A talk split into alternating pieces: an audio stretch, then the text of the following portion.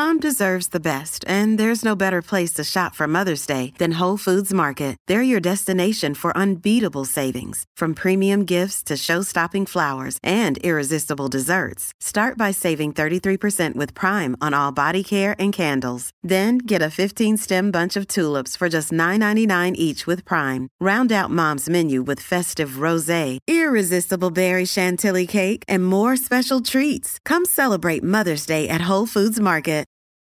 Your brain needs support, and new Ollie Brainy Chews are a delightful way to take care of your cognitive health. Made with scientifically backed ingredients like Thai ginger, L-theanine, and caffeine, Brainy Chews support healthy brain function and help you find your focus, stay chill, or get energized. Be kind to your mind and get these nootropic chews at ollie.com. That's O L L Y.com. These statements have not been evaluated by the Food and Drug Administration. This product is not intended to diagnose, treat, cure, or prevent any disease.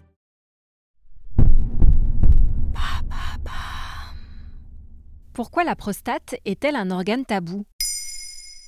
Merci d'avoir posé la question. La prostate est un organe exclusivement masculin qui se situe juste au-dessous de la vessie, devant le rectum. Cette petite glande qui ressemble à une châtaigne joue un rôle fondamental dans la reproduction puisqu'elle produit le liquide prostatique qui permet la survie, la maturation et la mobilité des spermatozoïdes et propulse le sperme lors de l'éjaculation.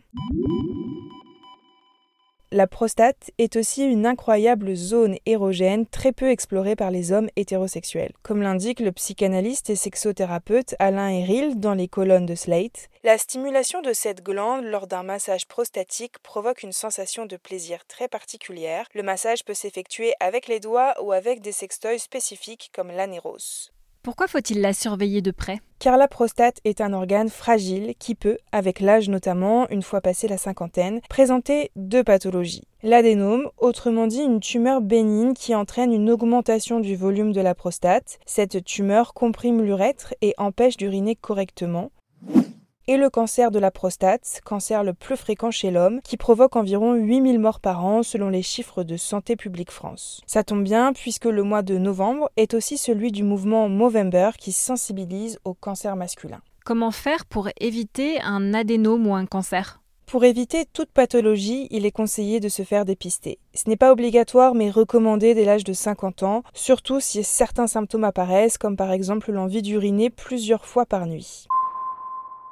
Le dépistage commence d'abord par une prise de sang. Le dosage du PSA, une protéine sécrétée exclusivement par la prostate, est un bon marqueur pour identifier une anomalie de la prostate. Lorsque ce taux est supérieur aux valeurs normales, il est conseillé de réaliser un toucher rectal. Un acte médical encore tabou pour beaucoup d'hommes qui peuvent se sentir gênés ou menacés dans leur virilité. Pourtant, le toucher rectal est loin d'être superflu car il permet aux praticiens de toucher la prostate avec la pulpe du doigt et de sentir une déformation une texture pierreuse caractéristique du cancer. Dernière question, comment prendre soin de sa prostate au quotidien? Une bonne hygiène de vie est nécessaire. L'ennemi de la prostate, c'est la sédentarité. Selon une étude publiée dans la revue PLOS ONE en 2018, un homme qui regarde la télévision 8 heures par jour a 22% de risque supplémentaire de développer un cancer de la prostate.